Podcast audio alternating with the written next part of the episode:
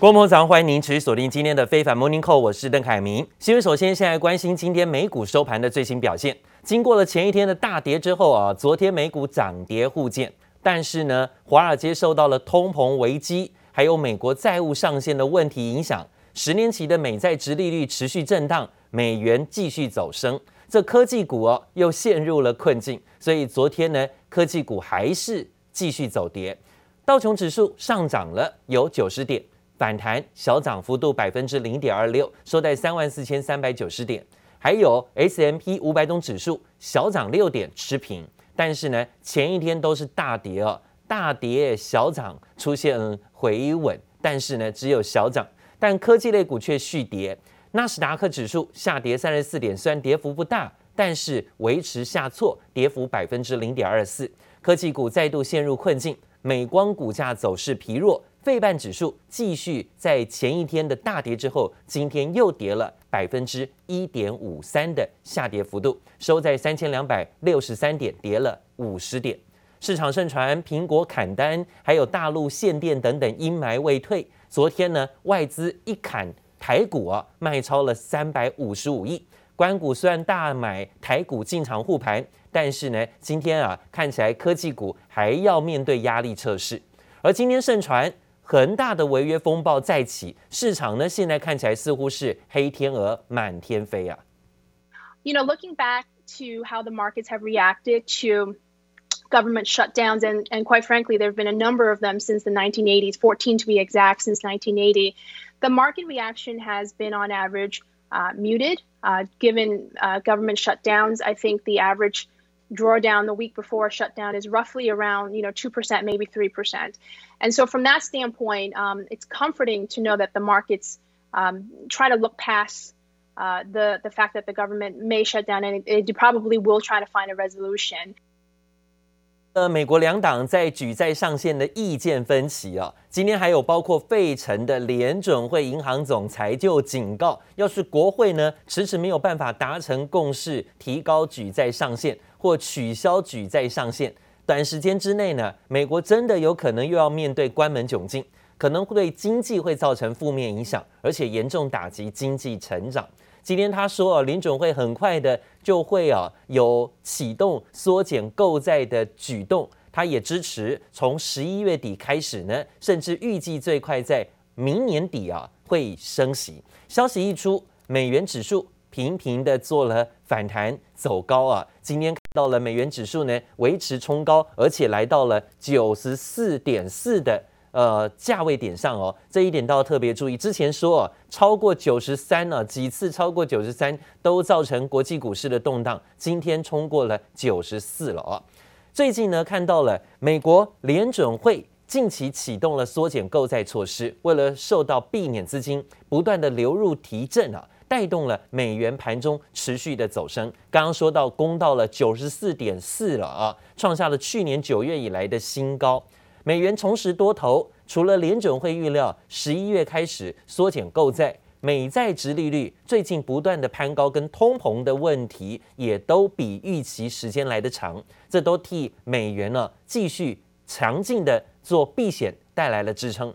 分析师还预测呢，由于政策紧俏，而且紧缩的前景已经成了定局，美元到年底可能会维持强劲，而且呢，随着美元走强，新兴市场的货币就倒成一片了。那包括 MACI 新兴货币指数呢，昨天啊是经过了三天以来，呃，应该说三周以来的最大下跌的跌势，而且这种跌势呢又延续到了昨天，指数跌到了一个月的低点，美元走高。但是就造成了新兴市场的资金撤退。昨天呢、外资大卖台股，就是原因跟影响因素。另外呢，真的是一波未平，一波又起。中国的恒大集团债务风波传出呢，又有新的风暴。路透社最新报道说，恒大再度惊传跳票啊，又有一笔四千七百五十万美元。大约十三亿台币的境外债券利息，本来昨天到期应该要给钱的，但是呢，部分的投资人说到现在都没有收到利息哦。好，尽管恒大解决了上个礼拜四到期的国内债券利息，但却错过了在昨天八千三百五十三万美元的境外债券利息支付的期限。没想到呢，又传出在七天之内第二度的跳票。恒大另外一笔四千七百五十万美元，大约十三亿台币的境外债券利息，在昨天到期了。部分海外投资人说，在业务结束的时候都没有收到账款了。目前恒大对此保持沉默，能不能够在美国时间礼拜三之前付款，都还是个未知数啊。而讲到了深陷债务风暴的中国地产商恒大集团，现在呢还是有展开自救的举动，因为昨天传出他加速的甩卖资产来缓解资金危机。昨天公告要向沈阳国企出售盛京银行将近快要百分之二十的股权，来进行套现人民币将近百亿元，来付一些相关的货款，还有包括相关的贷款啊。但是呢，在这样的消息当中，一度拉动了昨天港股当中恒大系的族群个股全面走高。但是今天又传有第二波的债务风暴再起。地雷看起来还没有全部拆掉隐性。Evergrande is uh at the very first is at the very beginning stage to really uh sell the sell its asset. It's still uncertain uh you know how much uh how much asset Evergrande can sell. If you see at the property property sector itself, there has been clear distinctions between uh, the property developers who have very strong uh, balance sheet positions, uh, including all of the, especially most of the SOE state-owned uh, property developers. And there are, you know, for many of the uh, small and and developers who have weaker uh, balance sheet positions, who have been using very high leverage in the past, you see their risk has been rising and people market has been more discriminating uh, between the two group. So there could be you know more right. uh, more risk ahead for for all of the small developers, but for the whole sector, I think is still 后报道，中国官方要求万科，还有包括经贸等国资背景的地产商，也必须参与收购恒大的资产来进场救援。报道说呢，现在尽管中国政府不太可能直接出手解决恒大危机，但是已经指示了各地方政府跟国家企业来接手恒大甩卖的资产呢，降低恒大倒闭可能性的同时，也可以减少更多的社会动荡。另外呢，就是市场关注的日本的首相啊选举之战，在昨天展开，自民党举行了党魁选举。前外务大臣岸田文雄是在第二轮的投票，才以两百五十七票对一百七十票击退了新冠疫苗接种推广大臣河野太郎来当选。现在呢，他当选自民党的总裁，那就是有可能成为日本第一百任的首相了。而他的作风算是温和而且比较稳健的岸田，承诺要推出数十兆日元的公共支出。并且呢，支持日本央行维持大规模的宽松货币政策。年内に数十兆円规模の経済対策を策定することによって， 日本自民党新任党魁岸田文雄在菅义伟带领下高举双手，准备接棒成为日本第一百任首相。随即喊出加码撒钱刺激经济，让外界期待是否会效法安倍晋三带起岸田经济学。今こそ成长と分配の好循环，これを実现し，全国津々浦々この成长の果実をしっかり届けていきたいと思います。 岸田上任后目标之一就是要提高人民所得，提出令和版所得倍增计划，更强调经济成长与分配并重。因为有报告显示，安倍经济学让有钱人更有钱，普通家庭资产反而缩水百分之三点五。On the economic side, um, he really is a sort of continuity character. He's a familiar face from uh, Mr. Kishida. Instead, was an emphasis on a new type of capitalism. He hasn't spelled out what that means yet. 今年六十四岁的岸田来自政治世家，祖父及父亲都担任过众议员，表哥是现任参议员。岸田曾在安倍首相时期担任外相，时间长达四年零八个月。据传他酒量很好，因此完成不少外交谈判。也在日本接待过中国国务委员杨洁篪。这次一改过去鸽派形象，展现对中强硬立场。岸田在上任后将设立首相辅佐官，跨部会专责因应新疆人权问题，也欢迎台湾加入跨太平洋伙伴全面进步协定 （CPTPP）。The ruling party is hoping to keep its majority with a new phase, new, fresh, friendlier phase after the government's approval rating plummeted during Suga's era. 岸田执政的挑战包括防疫措施、筹组内阁，以及希望在十一月登场的众议院大选中挽回民心。记者林北登万万总报道。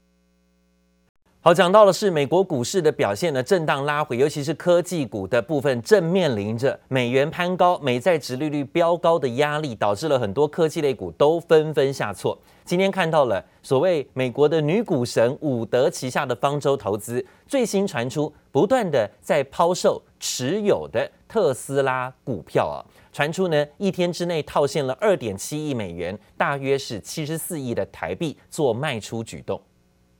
We've continued to highlight selling by Kathy Wood in Tesla uh, ahead of the company's third quarter earnings results. And, and she is, I think, right to be lightening the load on, on her one of her most favorite positions. You know, she just told me a couple weeks ago that she sees Tesla over time being worth, worth $3,000 a share. She clearly likes the company, but I think she's realizing uh, that with yields on the rise, at least in the short term, that means negative sentiment could persist in the tech patch.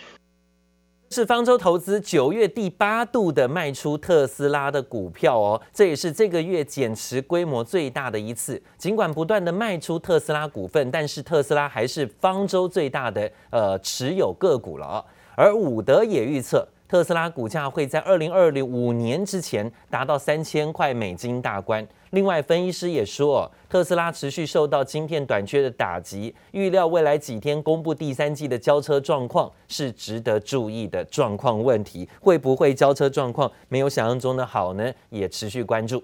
而特斯拉的 CEO 马斯克这两天出席了论坛活动，多次都提到了中国，因为中国是特斯拉很重要的市场啊。满街都是电动车哦，当然也要特别留意大战特斯拉的中国团队表现很优异，在中国市场呢替他啊说是打下了一片江山。但特斯拉的中国工厂营运顺利，还说要承诺继续扩大投资中国。不过啊，特斯拉最近跟多位的中国车主掀起了法律诉讼战。特斯拉在中国的法律曾经有败诉过，认赔了一笔赔偿金。但是呢，现在他转身又反告这些车主损害名誉，说要索赔超过两千万台币。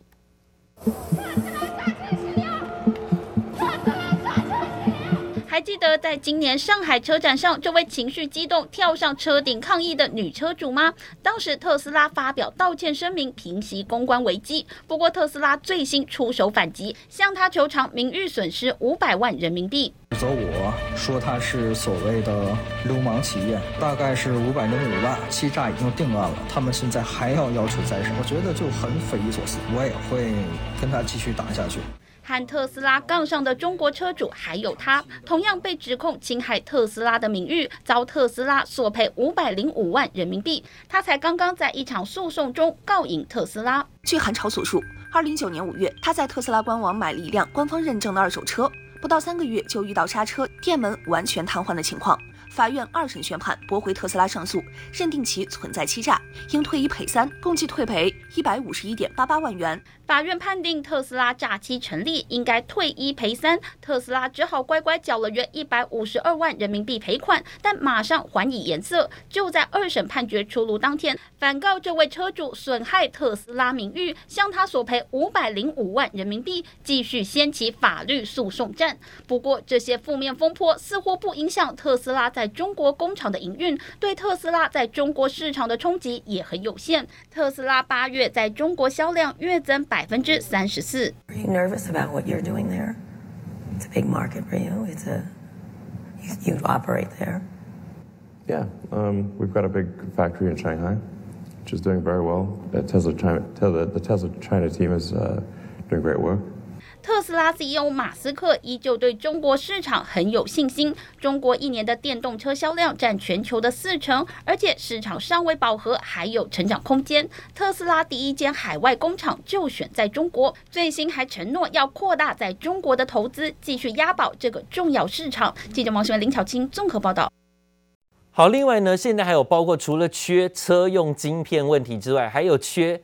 货车司机短缺的问题，这发生在哪里？发生在英国。这两天特别讲到，英国人呢，居然呢抢着去加油，拿宝特瓶、拿塑胶油桶啊去装油，因为呢发现了很多加油站居然没油可用。到底怎么回事？不是缺石油，而是缺货车司机，没有载这个货车好，在这个油车、油罐车的司机可用，所以呢才会造成加油站没有油可以加油啊。这英国首相强生决定说要开放三个月的临时签证的提案，但是呢，这引发了反弹。这临时三个月的签证，想要让欧盟的工人呢、啊，赶快卡车司机、货车司机、油罐车司机来到英国工作。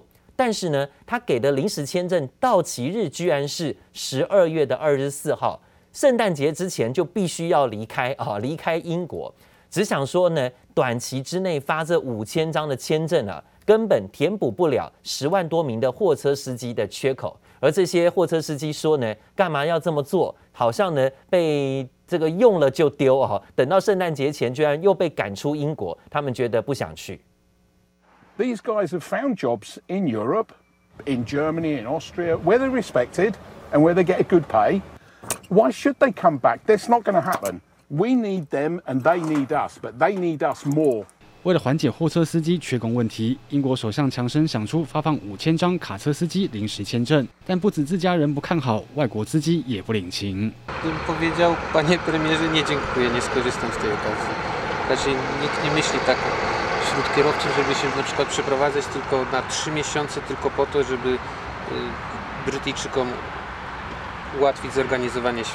算一算时间，临时签证到期日是十二月二十四日平安夜。强生的政策被批评，像是把这些司机利用完，就急着把他们赶回去，还不说签证数量根本不够。据英国道路协会统计，英国至少还需要十万名货车司机。现在没人开货车，欧陆英国货几乎断炊。